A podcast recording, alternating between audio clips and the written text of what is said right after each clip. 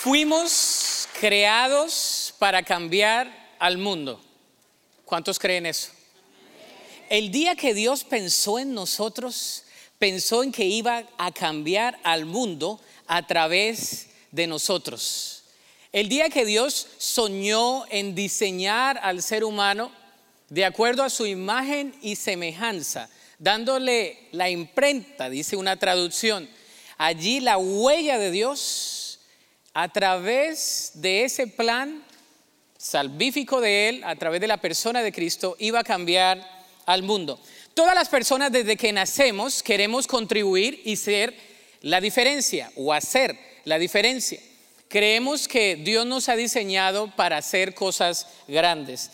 Hay personas que lo consiguen fácilmente y hay personas que no lo pueden conseguir y deambulan de un lado hacia otro tratando de buscar el propósito. Las estadísticas son bien alarmantes que nos dicen que en el siglo XXI más del 80% de las personas no saben quién son ni para dónde van. No saben quiénes son y para dónde van. Nosotros como creyentes sabemos que somos hijos de Dios. Amén.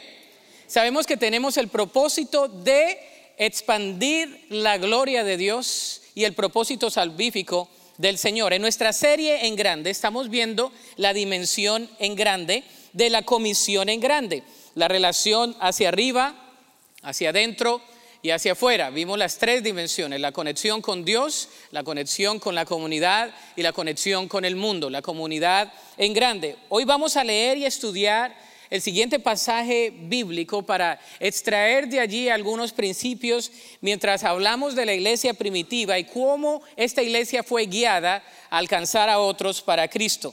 Vamos a leer lo que dice Romanos capítulo 15, del versículo 20 al versículo 24. Romanos capítulo 15, del 20 al 24, esto es lo que dice la palabra del Señor. Está ahí en la pantalla. Dice, mi gran aspiración siempre ha sido predicar la buena noticia donde nunca antes se había oído el nombre de Cristo y no donde otro ya comenzó una qué?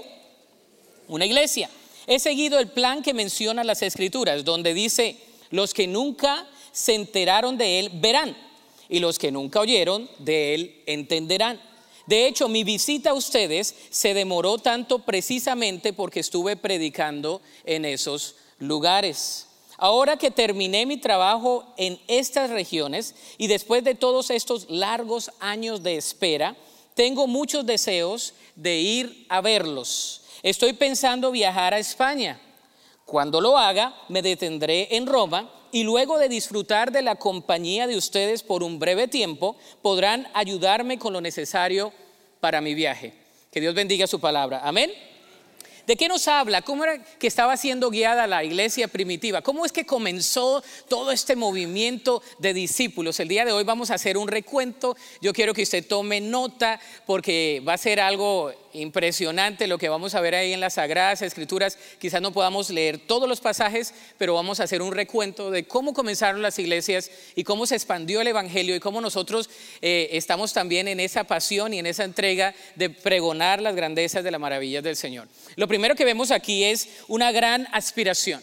Lo primero es una gran aspiración. Si queremos ser guiados por el Evangelio, debemos aspirar el Evangelio. Una gran aspiración. Lo vemos allí predicando el Evangelio, el versículo 20a. Predicar el Evangelio. Dice, con tal de predicar la buena noticia.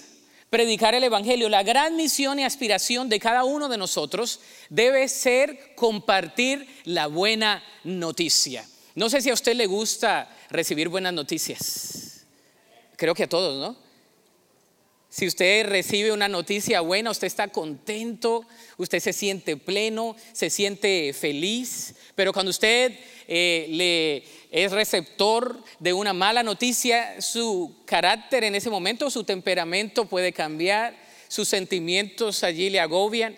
Somos portadores de la buena noticia. Singular, dice, la buena noticia habla del Evangelio. Cristo Jesús en nosotros es la esperanza de gloria. Nosotros somos el conducto en el cual Dios quiere pregonar su gloria. Somos creados para su gloria y el Evangelio hace de nosotros una nueva criatura, como lo vimos la semana pasada. Tenemos una nueva identidad, somos real sacerdocio, nación santa, pueblo adquirido por Dios para anunciar, para pregonar las virtudes de aquel, para predicar las buenas noticias. Una gran aspiración. El predicar el Evangelio era la gran aspiración de los primeros creyentes y debe ser la aspiración de nosotros, la misión, la buena noticia de Cristo al mundo perdido. También predicar el Evangelio en lugares no alcanzados y desconocidos. El versículo 20b lo dice, dice, donde nunca antes se ha oído el nombre de quién? De Cristo, y donde otro ya no haya comenzado una iglesia. ¿Qué le gustaba a los apóstoles y en este caso al apóstol Pablo? Era de ir a qué? a compartir el Evangelio en lugares donde qué, donde no había iglesia, donde el Evangelio no había llegado, donde el Evangelio todavía no había alcanzado a esa aldea, a esa ciudad. El apóstol tenía ese deseo y lo hizo con esa aspiración que tenía. Es interesante ver la progresión y la expansión del Evangelio en tan poco tiempo. Fueron pocos años y cómo el Evangelio se expandió de una manera impresionante. El libro de los Hechos nos habla de dicha progresión. Y vamos a poner ahí un mapa de las iglesias, de cómo comenzó todo esto. Por ejemplo, vemos que la primera iglesia que estaba allí establecida era en Jerusalén, el que dice número uno, la iglesia en Jerusalén. En Hechos capítulo 8, versículo 1, nos habla de la iglesia en Jerusalén. Dice, Saulo fue uno de los testigos y estuvo totalmente de acuerdo con el asesinato de Esteban, ¿se acuerdan? Ese día comenzó una gran ola de persecución que se extendió por toda la iglesia de Jerusalén. Y todos los creyentes, excepto los apóstoles, fueron dispersados por las regiones de Judea y de Samaria. Estaban en Jerusalén y se acuerda que el primer mártir, lo conocemos, Esteban, y de ahí hubo una persecución a los primeros creyentes en la iglesia en Jerusalén y dicha persecución causó de que aquellos creyentes salieran de allí y el evangelio entonces comenzó a expandirse en otros lugares. El versículo 19 del capítulo 11 de Hechos dice, mientras tanto, los creyentes que fueron dispersados durante la persecución que hubo después de la muerte de Esteban, viajaron tan lejos como Fenicia, Chipre, y Antioquía de Siria. Predicaban la palabra de Dios, pero solo a judíos. Sin embargo, algunos de los creyentes que fueron a Antioquía desde Chipre y Sirene les comenzaron a predicar a quienes, a los gentiles acerca del Señor Jesús. El poder del Señor estaba con ellos y un gran número de estos gentiles creyó y se convirtió al Señor. Cuando la iglesia de Jerusalén se enteró de lo que había pasado, enviaron a Bernabé a Antioquía. ¿Qué es lo que pasa? El Evangelio estaba allí en Jerusalén, ¿se acuerda? Los primeros discípulos, después de la ascensión, quedaron en Jerusalén, se quedaron mirando así, eh, se escondieron, ¿verdad? Tuvieron temor, el Espíritu Santo llega, ellos están allí, el poder de Dios a través del Espíritu Santo, todo les cae el 20, tiene sentido, ahora ellos comienzan a pregonar el Evangelio, son perseguidos por el Evangelio y dicha persecución hace que salgan creyentes a otros lugares, hasta Antioquía. Es la segunda iglesia que vemos, la iglesia en Antioquía. Antes era nada más para los judíos, se predicaba el Evangelio a los judíos y después comenzaron estos tremendos a predicarle el Evangelio a otros que no eran judíos, es decir, a los gentiles. Cuando usted conoce el término gentil, es decir, todo aquel que no es judío, es decir, usted y yo somos qué? Gentiles. El Evangelio llegó a nosotros por la gracia de Dios. Vemos la iglesia en Antioquía, Hechos capítulo 13 eh, está ahí en el mapa, si quiere regresar el mapita para poner el mapa, ahí donde usted identifique la iglesia en Antioquía. Hechos capítulo 13 del 1 al 3 dice lo siguiente, usted tome nota, está ahí en, la pantalla también, dice, entre los profetas y maestros de la iglesia de Antioquía de Siria se encontraban quienes? Bernabé, Simeón, llamado el negro, Lucio de Sirene, Manaén, compañero de infancia del rey Herodes Antipas y Saulo. Cierto día, mientras estos hombres oraban al Señor y ayunaban, el Espíritu Santo dijo, consagren a Bernabé y a Saulo para el trabajo especial al cual los he llamado. Así que después de pasar más tiempo en ayuno y oración, les impusieron las manos y ¿qué hicieron? Los enviaron. Primero es Jerusalén, Después están en Antioquía. Y se acuerda que Antioquía de Jerusalén mandaron a quien? A Bernabé. Y llegó Bernabé y comenzaron a predicar la palabra de Dios y ya estaban ahí en Antioquía y el Espíritu Santo no los dejó tranquilos, que se quedaran con el Evangelio allí, sino que hubo un enviamiento, una comisión, eh, imposición de manos, ayuno y oración para que ellos fueran a predicar el Evangelio, no solamente en Antioquía, se fueron para Galacia. Y quiero que miren ahí el, el número 3, Galacia. Yo sé que vamos rápido, pero quiero que viaje conmigo. Galacia, Hechos capítulo 13, del 47 al 49, dice, pues el Señor nos dio este mandato cuando dijo, yo te he hecho luz para los gentiles, a fin de llevar salvación a los rincones más lejanos de la tierra. Cuando los gentiles oyeron esto, se alegraron y le dieron gracias al Señor por su mensaje, y todos los que fueron elegidos para la vida eterna se convirtieron en creyentes. Así que el mensaje del Señor se extendió por toda esa región. Jerusalén, después de Jerusalén, Antioquía, de Antioquía, Galacia. Qué inquietos estos discípulos, no se quedaban callados. Estaban con el mensaje y querían que todos escuchasen el mensaje de Cristo Jesús. Y dice que se convertían. Y cuando habla de la conversión, hablan de que se bautizaban. Usted sabe que los primeros creyentes no esperaban 20 años para bautizarse. ¿Quiere seguir a Cristo? Pasa las aguas, ¿verdad? Se bautizaban, se convertían del judaísmo o de cualquier otro tipo de doctrina a ser seguidores de Cristo. Y la manera como lo hacían era identificándose en su muerte y en su resurrección a través del bautismo. Así que el mensaje del Señor se extendió por toda esa región. Galacia. Tercero, la iglesia en Tesalónica. Primera los tesalonicenses 1, del 6 al 8, dice lo siguiente. Dice, así que recibieron el mensaje con alegría del Espíritu Santo, porque el Espíritu Santo estaba haciendo todo. Cuando el Espíritu Santo se mueve, qué bonito es. Amén. Y dice, a pesar del gran sufrimiento que les trajo, porque había persecución también. De este modo nos imitaron a nosotros y también al Señor. Como resultado han llegado a ser un ejemplo para todos los creyentes de Grecia, es decir, por toda Macedonia y Acaya. Y ahora la palabra del Señor está siendo anunciada partiendo de ustedes a gente de todas partes, aún más allá de Macedonia y Acaya, pues a donde quiera que vamos, encontramos personas que nos hablan de la fe que ustedes tienen en Dios. No hace falta que se la mencionemos. ¡Wow! ¡Qué bendición!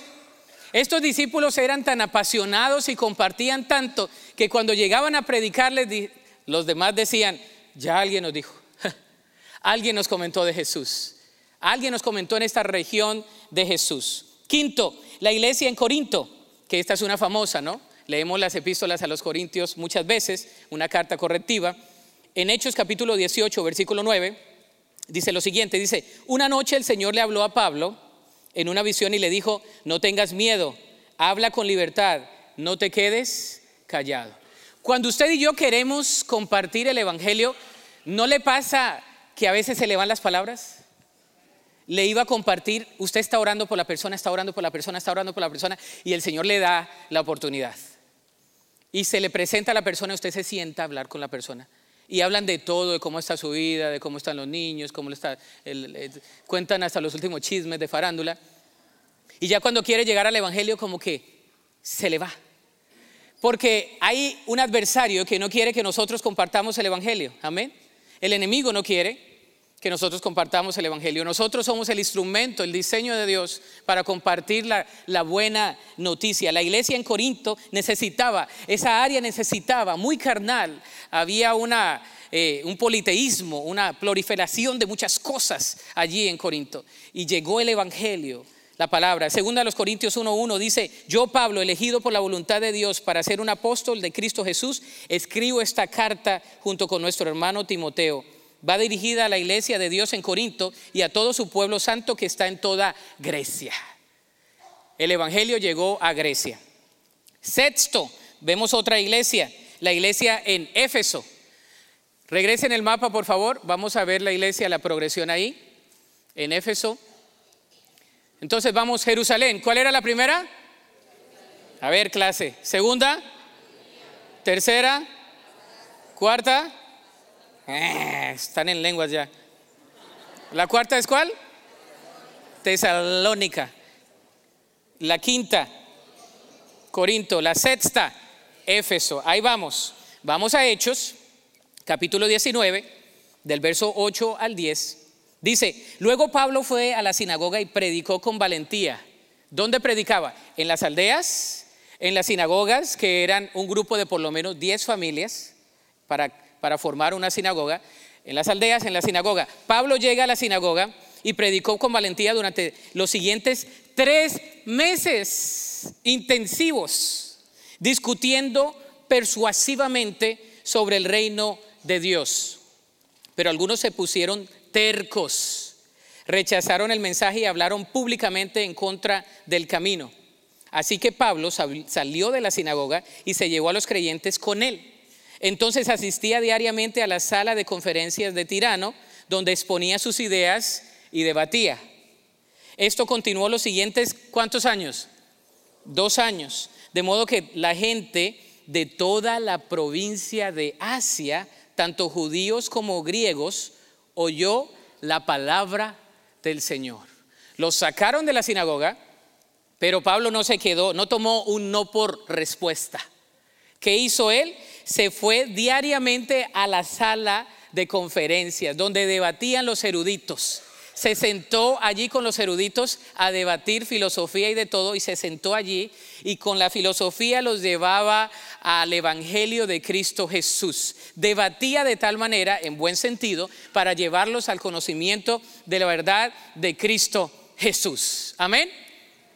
Dios usa al que se deja usar por Él, a la persona más tímida, a la persona que dice que no puede hablar bien a la persona que dice que no puede razonar y tener una, una secuencia lógica de ideas para convencer a alguien. Dios usa a quien Él quiere usar y capacita a aquel que está dispuesto. Lo vemos en Pablo. Séptimo, la iglesia en Roma, y es ahí donde ya llegamos. En Romanos 1.8, ante todo les digo que mediante Jesucristo les doy gracias a Dios por todos ustedes, porque en todas partes del mundo se habla de la fe que tienen en Él. Regresemos al mapa. Clase. Aquí todos son muy inteligentes.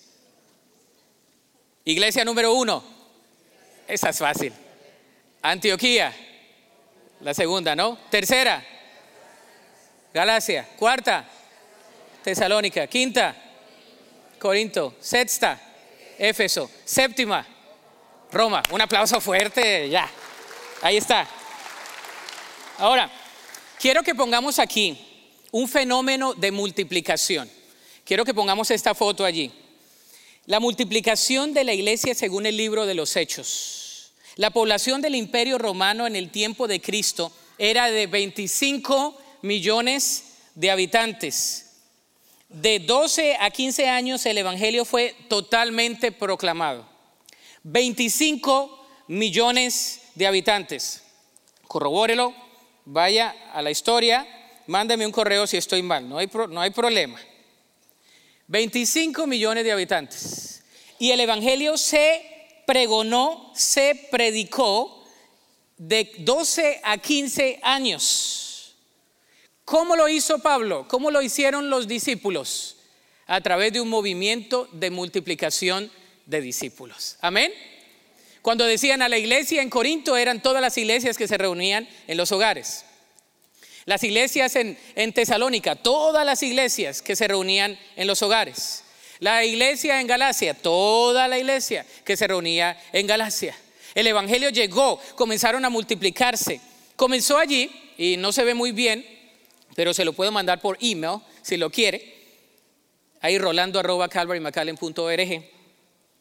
donde hay una progresión del Evangelio. Fíjese, comienza allí en Jerusalén, en Jerusalén, una asociación de las iglesias que habían en Jerusalén, de ahí sale en Antioquía. Si se da cuenta, la historia nos dice que llegan a Antioquía, pero también hay discípulos de los cuales la historia menciona que están en Etiopía, que están en Cesarea, que están en Samaria y en Damasco. ¿Quiénes llegaron ahí? ¿Llegaron ahí los discípulos o los apóstoles originales? ¿Cuántos dicen sí? Están confundidos. Ni sí ni no. ¿Cuántos creen que eran nada más creyentes como usted y yo? Los que estaban en Etiopía, los que estaban en Samaria, en Damasco, eran discípulos. Diga conmigo, discípulos. Estos discípulos tremendos de Antioquía llegaron a Chipre, de Chipre pasaron a Galacia, de Galacia algunas pasaron a Calla, a Creta, a Roma, el otro lado se fue para Macedonia, Éfeso, Colosas, la Odisea e Irápolis. Todo en el transcurso de 15 años. Y usted dice, ¿cómo?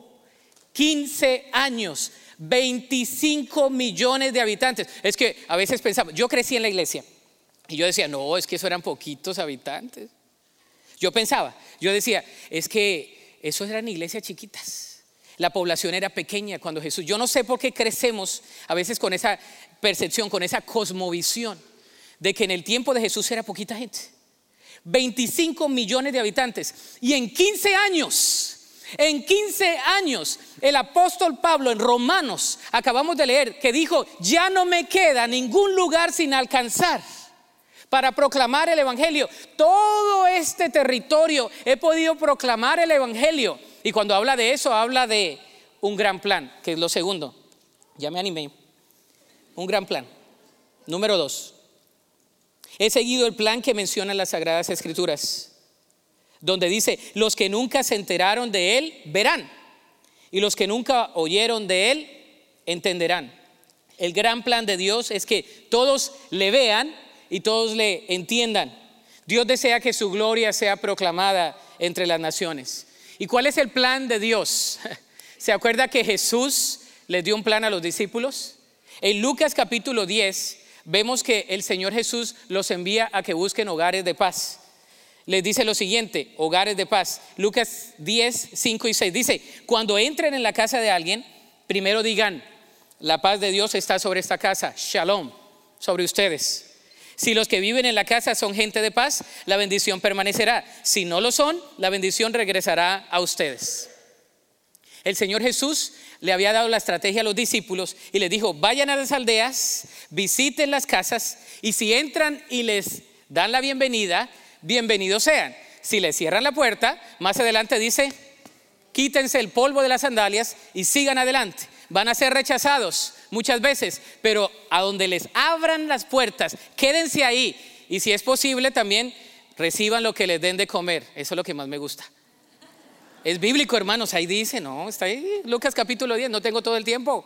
Si les dan cabritos, si les dan frijolito, coman de lo que les den. Y ahí más abajo dice, porque el, el obrero es digno de su salario. Ah, ahí, ahí dice, está la estrategia, hogares de paz para que se cumpla el plan salvífico. ¿Cómo lo hacemos en Calvary? Bueno, tenemos un camino a la multiplicación. Ahí hay otro gráfico el día de hoy.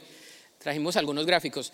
Algunos que han ido a esta clase lo han visto. El camino a la multiplicación en nuestra iglesia es, tenemos guía. Como ya estamos aquí, la mayoría conocemos a Cristo. ¿Cuántos han recibido a Cristo en su corazón? Entonces no estamos en un campo vacío, estamos en un campo sembrado. Ya tenemos a Cristo en nuestro corazón. Comenzamos guiándonos ¿verdad? En un grupo de líderes, dos o tres o cuatro personas que, que, tú quieras compartir tu vida como discípulo. Eso le llamamos círculo de aprendizaje.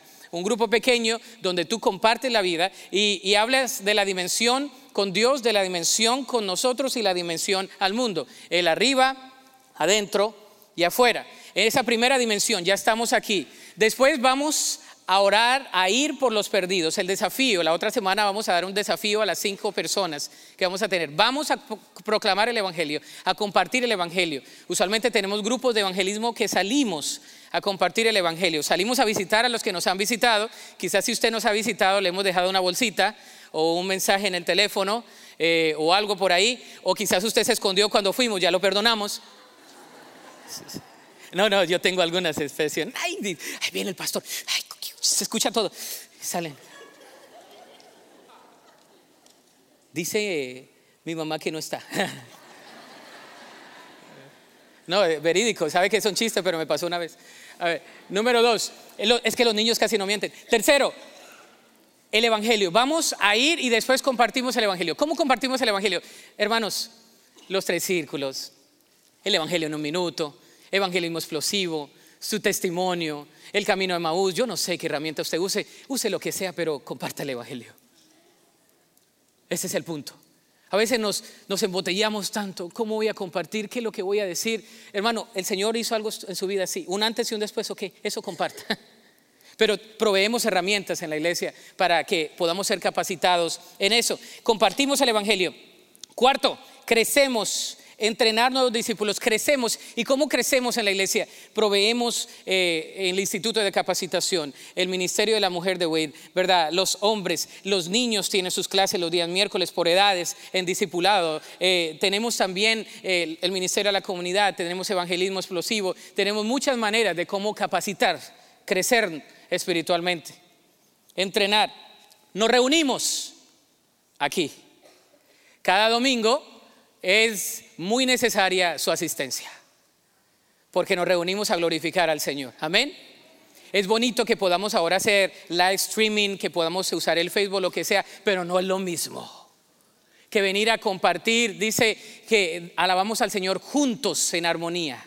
Es necesario venir, congregarnos, bien sea en una casa, pero en este caso lo hacemos también a nivel congregacional. Entonces, nos reunimos para qué? Para seguir yendo en misiones, compartir a otros. Soñamos con el día de que el valle sea totalmente para Cristo. Amén. Entonces, guiamos, vamos, evangelizamos, crecemos, nos reunimos y nos reproducimos. Léalo conmigo. Guiar, evangelizar, crecer, reunirnos y reproducirnos. ¿Lo, decimos otra vez? Guiar, porque ya estamos aquí. Ir, evangelizar, crecer, reunirnos y reproducirnos. La mayor parte de iglesias hacemos la parte, la, parte, cognitiva muy bien. Es decir, ya después de algún tiempo la gente conoce, pero ya no alcanza a la gente para Cristo.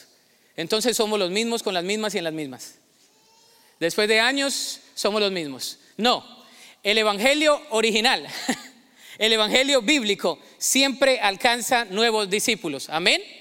Usted y yo crecemos y nunca dejamos de crecer. Vamos a seguir creciendo a la estatura de la plenitud de Cristo hasta que seamos glorificados. Pero necesitamos alcanzar a otros para Cristo. ¿Cuál es la estrategia bíblica? La estrategia bíblica, Timoteo, segunda Timoteo 2.2. Esta es fácil, es 2.2.2. Y en el medio Timoteo. Segunda de Timoteo 2.2. Se lo he dicho a la clase de discipulado, ¿verdad? La estrategia bíblica es, me has oído enseñar verdades que han sido confirmadas por muchos testigos confiables. Ahora enseña estas verdades a otras personas dignas de confianza que estén capacitadas para transmitirlas a otros. ¿Sabe cuál es la estrategia? La estrategia es hacer discípulos. Diga conmigo, hacer discípulos.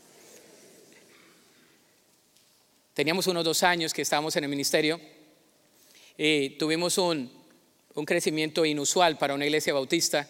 Crecimos como de 8 a 200 en dos años, eso es inusual. Hasta nos dieron por ahí un premio en la convención, interesante. Y me llama una persona y me dice, ¿y cómo, cuál es tu estrategia de igle crecimiento? Oh, suena bien, bien lindo, ¿no? What's your church strategy? Le digo, strategy? La estrategia es salir, evangelizar, discipular, orar, pastorear, reproducir. No, no, no, no, no, no, no, no, no. Yo sé que eso es lo bíblico, pero dime la estrategia. Ok. En caso de que mi acento no me haya entendido, es evangelizar, discipular, crecer juntos y reproducirnos. Se lo simplifiqué en cuatro porque las seis eran mucho. No, no, no, no, no. Le digo, ok, sir, ya no nos estamos entendiendo. Eso es lo bíblico. Porque en esta iglesia creemos en lo bíblico. Amén. Creemos que si somos los mismos, entonces no estamos haciendo el trabajo. Y hay un desafío, hermanos, porque quizás por los últimos dos años no hemos alcanzado tanto como pudiéramos alcanzar. Sin embargo, el Evangelio es el mismo, el entrenamiento está allí y nuestra gran comisión es hacer discípulos. Vamos a poner ahí, hay una foto que pusimos de la estrategia. Mire, yo sé que casi no se ve, pero ahí está. Jesús le enseñó a los discípulos la estrategia. Pablo se la enseñó a Timoteo. Timoteo se la enseñó a hombres fieles y hombres fieles que enseñaran a otros. Si nos trazamos desde Jesús, serían cinco generaciones de discípulos, ¿sí o no? Jesús, Pablo, Timoteo, hombres fieles y otros. Entonces, sería, ponga usted su nombre. ¿Cuál es su nombre? Diga todo su nombre a la cuenta de tres. Uno, dos, tres. Rolando. ¿Y qué nombres? ¿Y quién, quién ocuparía a los demás? Hasta la cuarta generación. Porque el Señor nos manda a ser discípulos. Si estamos haciendo otra cosa, estamos haciendo todo lo contrario al original. Discípulos. Amén discípulos. ¿Dónde está nuestro discípulo? ¿A quién estamos discipulando? ¿Y cómo podemos discipular a una persona que camine con nosotros? Tú estás haciendo discípulos, quieras o no. ¿Dónde estás? ¿Cuántos han aprendido algo de alguien? Ese alguien le enseñó algo. Ese alguien fue su maestro. Y usted es un discípulo en ese aspecto de esa persona. En la vida cristiana nosotros estamos llamados a discipular a otros. Tercero, un gran trabajo. Versículo 22 y 23 dice, de hecho mi visita a ustedes, les está hablando a la iglesia en Roma, acuérdense que ya la séptima iglesia. ¿Cuáles son las siete iglesias? A ver si se acuerdan. La primera es, esa es fácil, esa es nada más un 10 todos.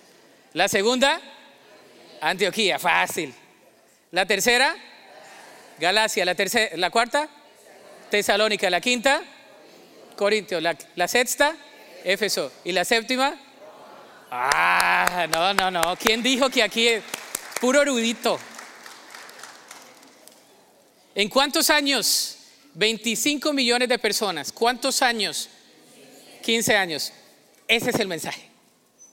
Y la conclusión es, ¿qué estoy haciendo yo para alcanzar 1.5 millones en el valle? Pero ahorita vamos para allá. Un trabajo, un gran trabajo. Dice, un trabajo, un trabajo perseverante. De hecho, terminé mi visita a ustedes, se demoró tanto precisamente porque estuve predicando el Evangelio en, aquellos lugares. El trabajo debe ser perseverante, como la gotita, ¿no? Que después se convierte en un riachuelo y después en un río y después va y desemboca en un mar, que es un océano después.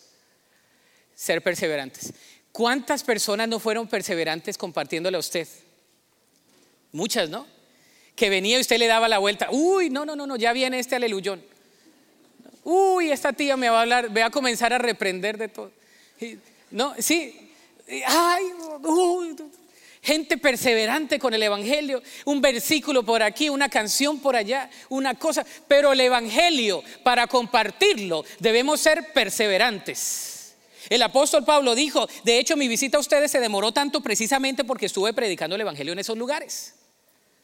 Él estaba predicando el Evangelio. Eh, eh, deme chancita, que es que sigo predicando. Voy a llegar tarde allá unos mesecitos más porque me faltan otras aldeas. ¡Qué aspiración! ¡Qué deseo de compartir el Evangelio! ¿Está siendo perseverante?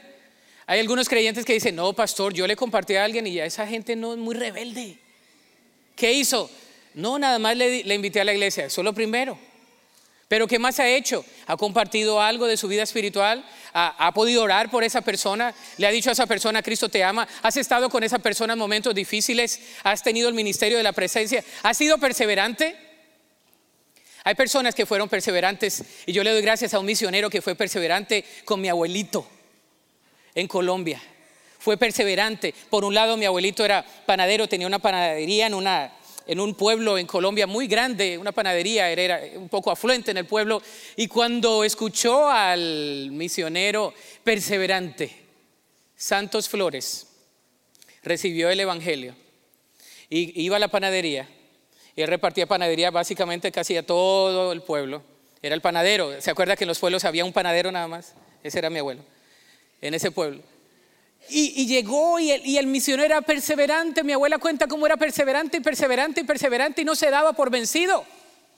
Hasta que llegó el Evangelio y por el Evangelio llegó la persecución. De manera tal que mi abuelo tuvo que salir de ese lugar y plantarse en otra parte de la nación, arriba, en el Cesar, donde no era su cultura, por, por el Evangelio.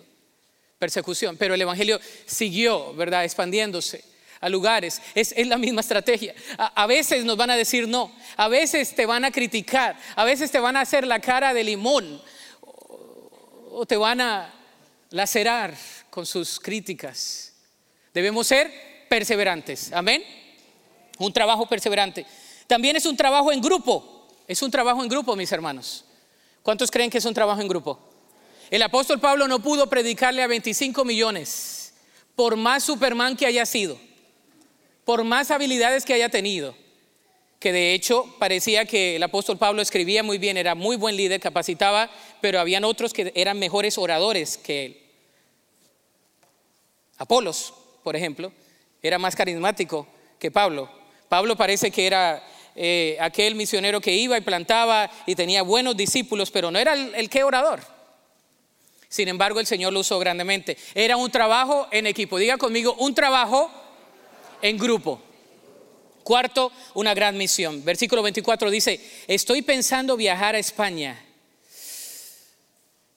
Cuando lo haga me detendré en Roma y luego de disfrutar de la compañía de ustedes por un breve tiempo, podrán ayudarme con lo necesario para mi viaje. Les está diciendo, me estoy deteniendo un poquito, cuando vaya con ustedes no piensen que me va a quedar mucho y me vaya a ayudar a llegar a España.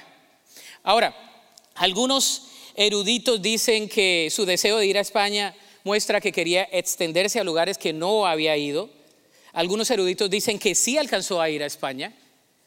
Algunos dicen que alcanzó a llegar hasta el Reino Unido. Es más, unos dicen, que hace sentido, que Pablo tuvo un cuarto viaje misionero y que llegó hasta allá. Mm. Bueno, el punto es, el deseo de Pablo de compartir el Evangelio a todo el mundo estaba allí. Amén. Si llegó a España, quizás sí, porque yo creo que sí. Pero bueno, si llegó al Reino Unido, no sé, pero el Evangelio llegó y a través de ese Evangelio nosotros también recibimos la buena noticia por personas perseverantes como este, este apóstol a los gentiles. Pablo no se dio por vencido. Llegó acá, iba allá, plantaba allá, iba allá, plantaba allá, iba allá, plantaba allá y dicen, voy a disfrutar con ustedes, me voy a comer las fajitas, los frijolitos, pero no crean que mucho tiempo. Y me van a ayudar a llegar a España y de España al mundo entero hasta que yo me muera. Y de hecho así lo hizo. Predicó hasta que murió el Evangelio. Amén. Quiero ponerle ahí un mapa del Valle de Río Grande. Mire, ahí está el valle. Las estadísticas más actuales dicen que en esta área de este lado del río, desde Río Grande City hasta Brownsville, tenemos alrededor de 1.5 millones de habitantes. Aquí en este recinto, porque hoy vinieron más que la semana pasada, debemos haber unos 500 por ahí. ¿Usted cree, hermanos, que podemos, sería muy difícil tener la aspiración de ganar a muchas personas para Cristo en el Valle de Río Grande? ¿Usted cree que el Evangelio se puede proclamar de aquí a 15 años en 1.5 millones de personas? Uy, no, no, no, Dios mío. Comencemos por oración y ayuno. Voy a hacer la pregunta otra vez. Hermanos, ¿creen ustedes que 1.5 millones de habitantes en el valle, que de aquí a 15 años vamos a hacer más, ¿creen ustedes que usted y yo podemos ser parte para alcanzar a donde no se ha escuchado el Evangelio? a lugares donde no se ha escuchado. ¿Creen ustedes? Ahora sí. Las preguntas de aplicación son las siguientes. Porque a veces, como les he dicho en ocasiones anteriores, tenemos la ortodoxia pero no la ortopraxia. Dogmáticos mas no prácticos. ¿Cómo podemos compartir la buena noticia? Comencemos por esa pregunta. ¿Cómo puedo compartir la buena noticia en esta semana? A alguien, no sé, al vecino que saca la basura y que siempre lo ve los viernes o el sábado, a la misma hora. No sé, una tarjetita, algo, un, un Dios te bendiga, no sé, una oración o un cómo estás.